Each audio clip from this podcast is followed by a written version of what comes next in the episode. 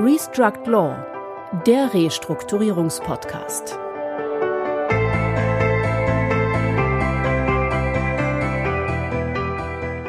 Herzlich willkommen, liebe Zuhörerinnen und Zuhörer bei Restruct Law, dem Restrukturierungspodcast. Mein Name ist Christian Heinze. Und ich bin Heiko Schäfer. Ich freue mich sehr, heute hier in unserer nunmehr vierten Podcast-Folge einen ganz besonderen Gast begrüßen zu können der, wie kann man glaube ich sagen, auf eine sehr lange Erfahrung zurückblicken kann als Unternehmensberater, vor allen Dingen Berufserfahrung hat in dem Bereich mit Krisensituationen. Wir begrüßen heute hier in Berlin bei uns im BBL-Büro auf der Meinecke Straße Burkhard Jung. Herzlich willkommen. Ja, Dankeschön. Hallo Burkhard, du bist der erste Nichtjurist in unserem Podcast und das ist ähm, gar kein Makel, sondern wir freuen uns sehr, auch mal die Stimme und die Ansichten eines Unternehmensberaters, eines richtigen, echten Betriebswirts hier zu hören. Freut uns sehr. Du bist ähm, schon lange Jahre geschäftsführender Gesellschafter bei Restrukturierungspartner. Ihr habt ja auch schon, äh, habe ich gelesen, eine 40-jährige äh, Geschichte hinter euch. Ähm, du bist noch nicht ganz so lange dabei, aber äh, schon sehr lange und ähm, bist außerdem im BDU, im Bund Deutscher Unternehmensberater, im Facharbeitskreis äh, Rechtsstörung und Insolvenz ähm, Vorsitzender und nimmst da, glaube ich, auch an der einen oder anderen Stelle maßgeblich ähm, Einfluss, glaube ich, kann man sagen. Und ähm, ja, du bist einer, der hands-on in den Unternehmen arbeitet. Du bist äh, vor Ort mit deinen Kollegen ähm, und Kolleginnen und du ähm, bist einer derjenigen, der vor der Insolvenz schon tätig ist, versuchst auch die Insolvenz abzuwenden und wenn gar nichts anderes mehr geht, begleitest du die Unternehmen auch im Insolvenzverfahren durch Insolvenz, sowohl auf Seiten des Unternehmens als auch gerne mal für die Insolvenzverwalter, die tätig sind. Wir haben wie immer für jeden Gast ein paar Fragen vorbereitet, die du uns bitte jetzt beantwortest. Dann mal los. Seit wie vielen Jahren arbeiten Sie in der Restrukturierung? Ich bin seit 1990 in der Restrukturierung tätig, habe als Student angefangen bei einem Unternehmen, das nach wie vor quasi mein Arbeitgeber ist, ein paar Metamorphosen hinter sich gebracht hat, also von 90 bis heute knapp 30 Jahre also. Was fasziniert Sie an Ihrer Arbeit?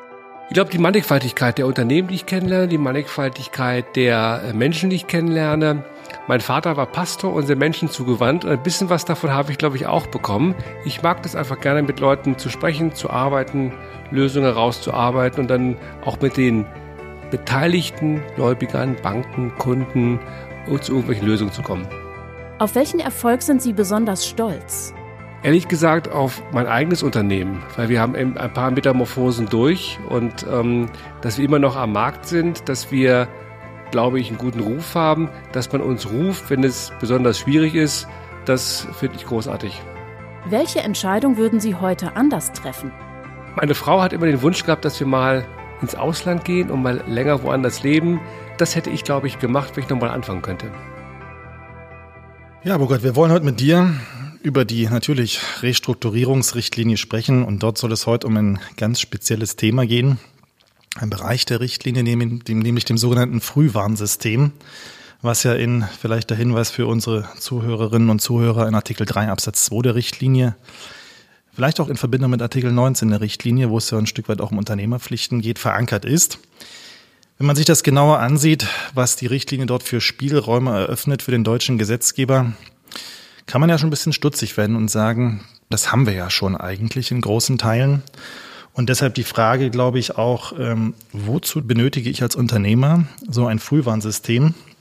Und ist das, was jetzt dort beabsichtigt ist, doch nicht etwa etwas äh, für Unternehmer, die vielleicht nicht so gut aufgestellt sind im Rechnungswesen, die vielleicht nicht so die Tiefe haben in dem Bereich und sich vielleicht es aus ganz verschiedenen Gründen nicht leisten können, dort äh, entsprechende Kapazitäten vorzuhalten? Also ich lese ja immer wieder, wenn es darum geht, warum sind Unternehmen in die Schieflage geraten. Das lag am mangelnden Rechnungswesen, es gab keine Zahlen. Ich glaube das nur im Teil.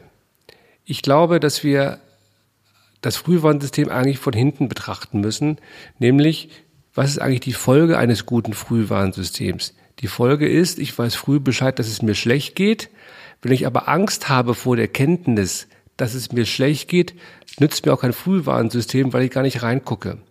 Das heißt, wir müssen überlegen, wie können wir Unternehmern eigentlich besser helfen, damit sie keine Angst mehr haben und ein anderes Mindset anlegen und sich früher und ernsthaft und intensiv mit ihrem Unternehmen beschäftigen. Denn wenn ich Angst habe, zum Arzt zu gehen, weil der böse ist und bohrt, dann überlege ich auch gar nicht, ob ich ein Problem habe. Aber wenn ich keine Angst habe vor dem Arzt, sondern ich weiß, der kann mir helfen, der hilft mir auch in einer Art und Weise, dass ich sozial nicht abrutsche, dass ich mein äh, Setting bei meinen Freunden und Kollegen halten kann, dann bin ich auch bereit, mich früher zu beschäftigen.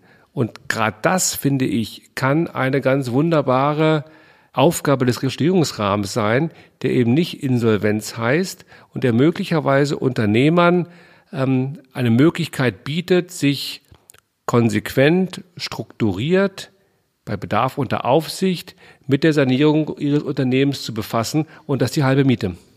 Das ist ja ein ganzer Strauß von Wünschen und äh, äh, den Dingen, die du da reinpackst in den mhm. Restaurierungsrahmen.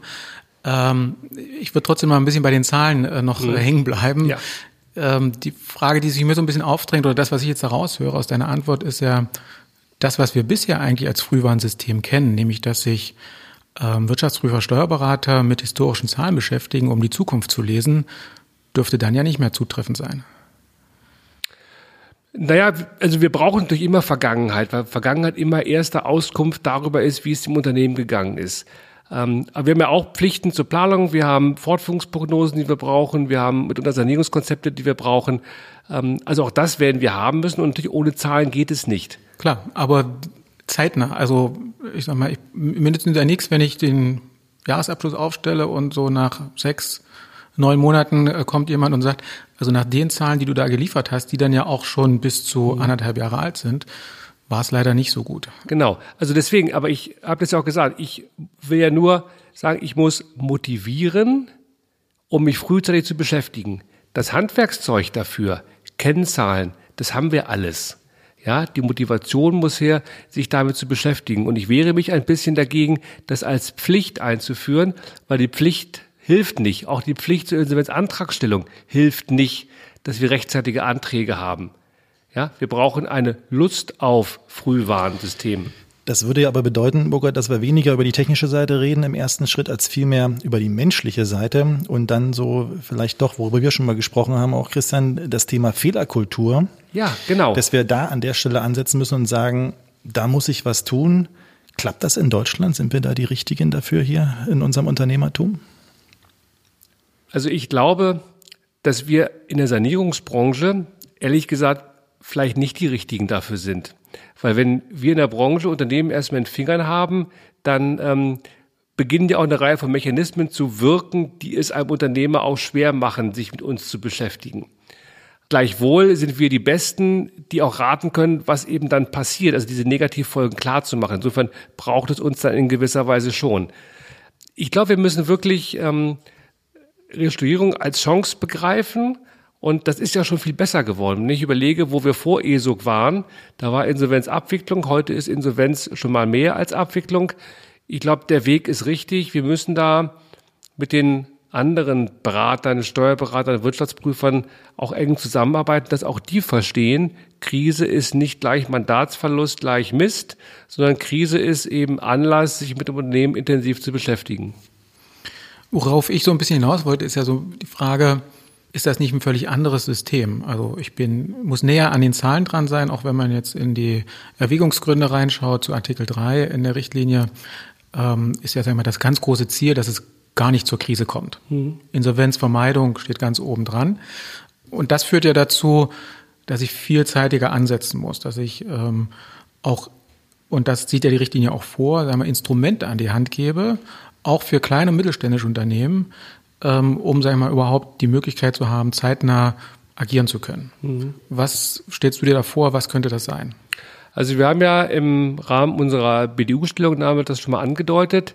Ähm, wir würden gerne einen oder sind dabei, ähm, nochmal weiter auszuarbeiten, einen Fragebogen, den wir Unternehmen an die Hand geben. Das ist eine Art Checkliste. Das ist sehr, sehr einfach. Die kann man von welcher Stelle dann auch immer runterladen. Ähm, da sind Zahlen dabei. Da sind aber auch viele qualitative Fragen dabei, die wir alle kennen, wie zum Beispiel liegen Mahnungen der Lieferanten vor oder zahlen sie das und das pünktlich? Also das sind sehr banale Fragen eigentlich, die aber am Ende Auskunft darüber geben können, wo ich mich im Krisenpfad befinde. Aber auch diesen Fragebogen, den werde ich mir vielleicht noch runterladen, mhm. aber ich muss ihn auch ehrlich ausfüllen. Und wenn die Angst vor dem Ergebnis so groß ist, dass ich nicht mehr ehrlich ausfülle, dann kommt auch kein richtiges Ergebnis dabei raus. Wir haben schon im Vorfeld uns überlegt, wie sowas aussehen könnte. Mhm. Ähm, unser Vorschlag ist ja eine Unternehmerampel. Mhm. Also ich fülle so einen Fragekatalog aus, das kann ich auch online machen, wie auch genau. immer. Und am Ende kriege ich dann Rot, Gelb, Grün. Ist das so die Idee, die dahinter steckt? Ja, das ist die Idee, die Idee, die dahinter steckt. Man muss nur eins sagen. Rot, Gelb, Grün muss verbunden sein mit dem sag mal, Angebot, dann einen Spezialisten, einen Berater aufzusuchen. Weil man wird kein Unternehmen durch einen Fragebogen richtig auf abschließend und umfassend auf Krisensymptome oder sogar Ursachen untersuchen können. Das kann nur ein Anhaltspunkt sein nach dem Motto, oh, Blutdruck scheint zu hoch, geh mal zum Arzt. Aber immerhin, das wär's. Ist es dann auch ein interessantes Akquise-Tool für ja, Berater? Natürlich.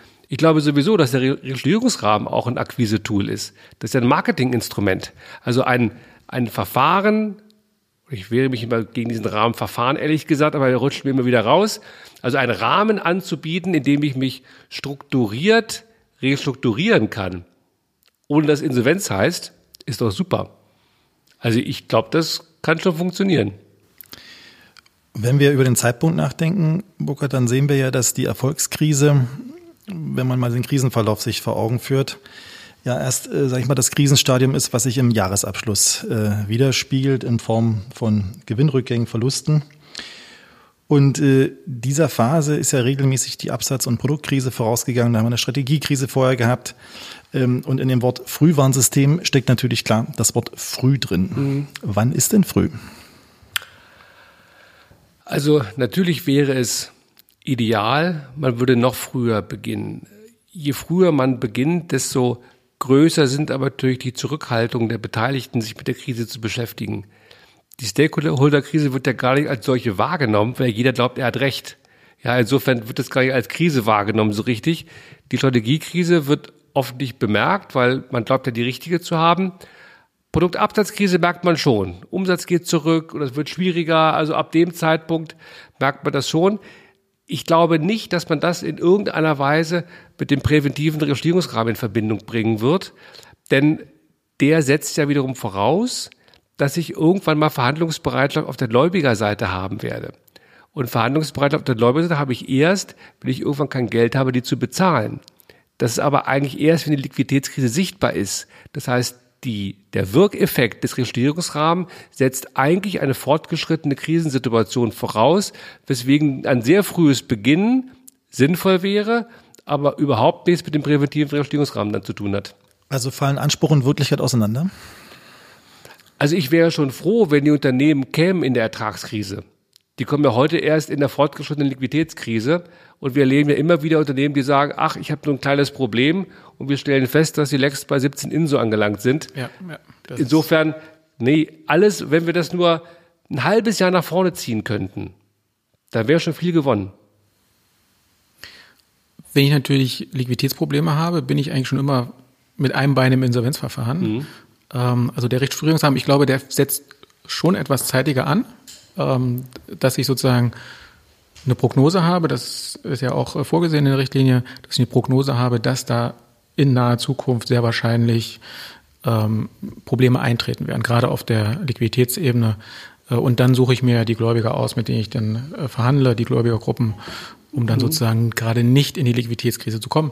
Dann kommen die so Themen dann Moratorium und sowas dann noch mit rein. Ja, wobei dem Zusammenhang ein Punkt wichtig ist, ähm, meines Erachtens ja, ich komme nur mit irgendeiner Art drohenden Zahlungsunfähigkeit in, das Verfahren, in den Rahmen rein. Da bin ich ziemlich sicher, dass das so sein wird. Man muss das nur irgendwie nochmal synchronisieren mit der Überschuldung. Denn im Moment ist es so, dass ich quasi offen zugebe, ich kann irgendwann nicht mehr zahlen, habe auch keinen anderen Weg, als einen Zwangsmechanismus einzusetzen um da rauszukommen. Ob ein solches Unternehmen nicht vielleicht überschuldet ist, weiß ich nicht, weswegen wir da eigentlich mit der Antragspflicht Überschuldung meines Erachtens etwas tun müssten. Das Recht fände ich da viel passender. Das begleitet uns ja immer wieder, diese Frage, die, mhm. also durch alle Folgen. Ähm, ja. Wir kommen immer wieder auf die Überschuldung. Ähm, wir denken ja, die Überschuldung wird uns erhalten bleiben, aber nicht mhm. als Antragsgrund. Mhm. Also Suspendierung, Aussetzung, in welchem Rahmen auch immer. Ähm, es gibt ja durchaus starke Stimmen auch aus dem Bereich der Juristen, Insolvenzverwalter, die sagen, wir brauchen unbedingt Überschuldung. Stichwort Zombie-Unternehmen. Ähm, das ist ja so ein Begriff, der so in den letzten Monaten so ein bisschen rausgebildet hat. Der ein oder andere befeuert den ja auch immer wieder gerne ähm, durch Stellungnahmen. Und ähm, also ich glaube schon, er wird uns erhalten bleiben, aber nicht als Antragsgrund. Also die Überschuldung ist ja auch ein, ein Punkt, an dem man die Interessen der verschiedenen Berufsgruppen gut sehen kann. Na klar wollen die Verwalter die Überschuldung als Antragspflicht. Logisch sehr anfechtungsrelevant. Die Berater wollen genau das Gegenteil, weil sie sind ja Anfechtungsgegner. Ja, insofern kann ich das schon gut verstehen. Die zu erhalten ist gut, weil die Überschuldung ein super Frühwarnindikator ist. Bin ich erstmal überschuldet, bin ich auf jeden Fall irgendwie in der Krise, selbst wenn ich noch Geld habe. Ich wollte gerade sagen, die kommt ja in der Regel aber, vor der Zahlungsunfähigkeit. Genau, genau. Ne? aber sie als Antragsrecht da mal auszuformulieren mit dem Ergebnis, dass ich dann Antrag stellen kann, wenn ich ein gutes Konzept habe, um mich aus der Überschuldung wieder zu lösen. Das fände ich richtig. Ein Bestandteil des Frühwarnsystems, Burkhardt sieht ja vor, dass Dritte, wie zum Beispiel Sozialversicherungsträger oder auch der Fiskus, den Unternehmer informieren kann und soll, wenn bestimmte Zahlungen ausbleiben. Mhm. Und wenn wir uns das ansehen, dass ja die Überschuldung der Zahlungsunfähigkeit vorgelagert ist und das Ausbleiben der Zahlung ja demzufolge nachgelagert ist, kann man nicht sagen, dass der erste Punkt in diesem Frühwarnsystem, der dort im Artikel 3 Absatz 2 geregelt ist, nämlich dieses Hinweises durch die beteiligten Stellen, am Zeithorizont schon viel, viel, viel zu spät ist? Ja, also diejenigen, die als erstes, glaube ich, auch bei kleineren Unternehmen merken, sind die Steuerberater oder Wirtschaftsprüfer, die den Jahresabschluss machen, die den Jahresabschluss auch lesen und verstehen können, vielleicht im Gegensatz zum Kleinstunternehmer und dann sagen können, du hast da ein Problem. Ja, und das sollten Sie raten, das sollten Sie auch offensiv raten, weil wir eigentlich das wissen, dass die Überschuldung typischerweise nicht von alleine wieder weggeht, sondern ähm, eben irgendwann von der Zahlungsunfähigkeit ähm, gefolgt wird. Wobei der Bundesgerichtshof ja schon genau dieses Thema mhm. ja weiter vorverlagert hat, gesagt hat, nicht erst bei der Erstellung des Jahresabschlusses, sondern wenn du schon die laufende mhm. Buchhaltung mhm. machst und du siehst, ups, der zahlt ja gar nicht alle seine Rechnungen, ja. dann wird es schon eng für den Steuerberater, also Thema Haftung und so weiter.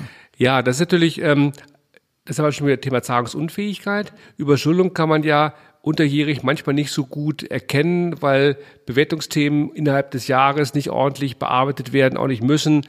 Deswegen ist das ein bisschen schwieriger, aber spätestens im Zeitpunkt des Jahresabschlusses und da glaube ich auch, da müssen Steuerberater auch aktiver werden. Also ich sehe da schon durchaus Verantwortung auf der Seite, die im Moment nicht im vollen Umfang wahrgenommen wird.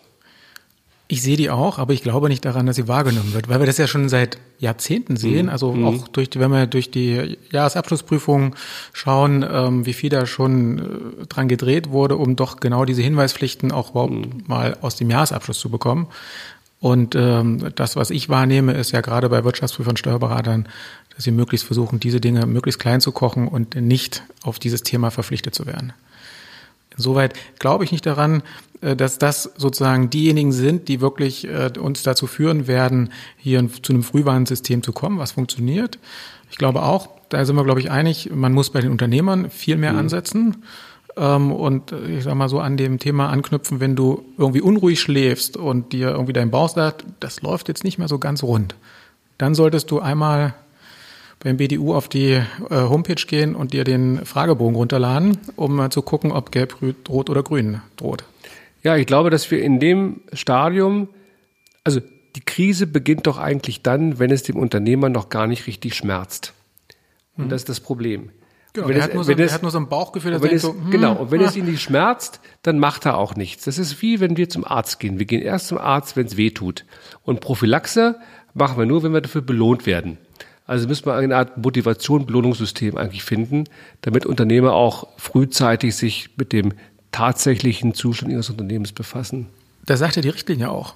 Motivation. Motivierung. Ähm, aber ehrlich gesagt, mir fehlt da so ein bisschen die Fantasie, was das sein könnte. Man könnte eine Antragsprämie zahlen.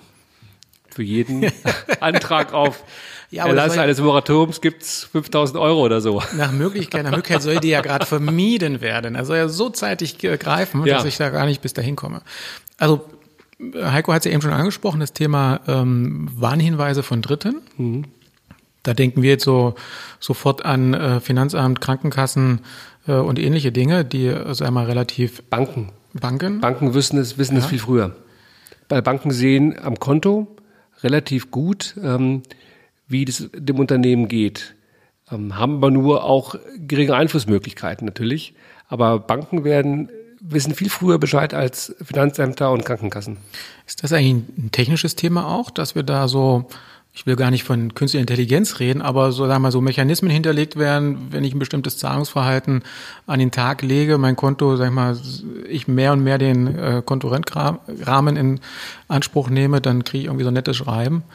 Ich glaube, die Banken haben das zumindest intern, das ist ja Rating relevant. Mhm. Ja, und äh, wenn es eine Beziehung gibt, rutscht das Rating. Wenn ich dauernd am Anschlag bin, rutscht das Rating. Die haben das, die haben nur keine Handhabe. Solange der Unternehmer seine Zinsen zahlt, tilgt, ähm, ist alles gut. Ja, wenn man da ansetzen könnte, dann wäre das möglicherweise sinnvoll und vor allen Dingen früher als Krankenkassen und Finanzämter. Nehmen wir doch den Punkt vielleicht nochmal auf, Burkhard. Das Thema Banken auf der einen Seite, die also Einblick in das Zahlenwerk haben. Wir haben in Deutschland auch Auskunfteien, Kreditreform, Bürgel, Inkasso etc. Wir haben die Sozialversicherungsträger, wir haben den Fiskus und wir haben regelmäßig jedenfalls bei größeren Unternehmen auch, so sollte es jedenfalls sein, ein geordnetes Rechnungswesen. Blenden wir für einen kurzen Moment den Datenschutz aus und ähm, fand, lassen unserer Fantasie jetzt mal freien Raum und sagen, lasst uns doch diese Themen, diese Systeme einfach mal zusammenschalten. Und tatsächlich, und jetzt bin ich mal bei dem Schritt weiter, äh, die künstliche Intelligenz äh, zum Einsatz kommen, braucht es uns dann noch? Beim Frühwarnsystem meine ich. Oh wei, darüber habe ich noch nicht nachgedacht. Ähm, also ich glaube, dass man über das Zusammenführen all dieser Daten zumindest die Ampelfunktion ähm, erfüllen kann. Das halte ich für denkbar, weil am Ende Lügen zahlen ja nicht. Ich zahle ja Sozialversicherungsbeiträge nicht freiwillig zu spät oder bin steuersäumig auch nicht freiwillig. Und auch beim KK nutze ich nicht freiwillig immer bis zum Anschlag aus. Insofern ja, das halte ich für denkbar. Das würde uns allen viel Arbeit abnehmen und wäre eigentlich, eigentlich wäre es ja gut, wenn auf dieser Basis bei Kreditreform immer ein Grün stehen müsste. Sobald ein Rot steht und ein Gelb steht, muss man sagen, Achtung. Also Kreditreform hat ja schon eine Menge Daten, die zusammengetragen werden, ja auch Zahlungsverhalten beispielsweise. Das kann man sicher optimieren. Ich kann sagen, dass wenn wir von Unternehmen hören und wissen wollen, wie es denen geht, gucken wir da immer rein. Und ähm, das ist schon ausschlussreich, schon heute. Ja klar, da werden ja enorm viele Informationen schon zusammengetragen und ähm, man kann da schon bestimmte Dinge, wenn man sie mit Sinn und Verstand liest, mhm. ähm, da schon heraussehen, auch wenn das zeitlich immer noch ein bisschen hinterherhängt, muss man natürlich auch sagen. Ja klar, es sind keine Plandaten drin, ähm, vieles ist noch freiwillig. Ähm, vielleicht könnte man, ich habe darüber nicht nachgedacht, aber wenn man da vielleicht die Summe der verpflichtenden Annahmen erhöht, denn ein gutes Kreditreform-Rating ist für Unternehmen schon wichtig. Ja, da würde schon Druck entstehen. Also wenn man das zum Beispiel anreichern würde um mehr Plandaten, halte ich für denkbar, dass da vielleicht ein ganz guter Anlaufpunkt wäre, solche Daten dann zusammenzutragen. Kriegt der Unternehmer demnächst dann ein Schreiben von der Kreditreform, wo drin steht, Achtung, ähm, du bist nicht mehr grün und melde dich mal bitte bei Restrukturierungspartner oder anderen, die helfen dir weiter? Wäre das dein Wunsch? Also ich glaube nicht daran, dass er sich ähm, auf einen Grund des Schreibens bei uns melden würde. Aber diese Warnfunktion, ohne dass ich länger drüber nachgedacht hätte, die hielte ich für, für gut. Weil es, glaube ich, es macht schon Sinn, den Unternehmern mal einen Spiegel vorzuhalten und ihnen zu sagen, so sehen dich andere. Wenn wir uns deine Daten angucken, dann kommen wir zu folgendem Ergebnis.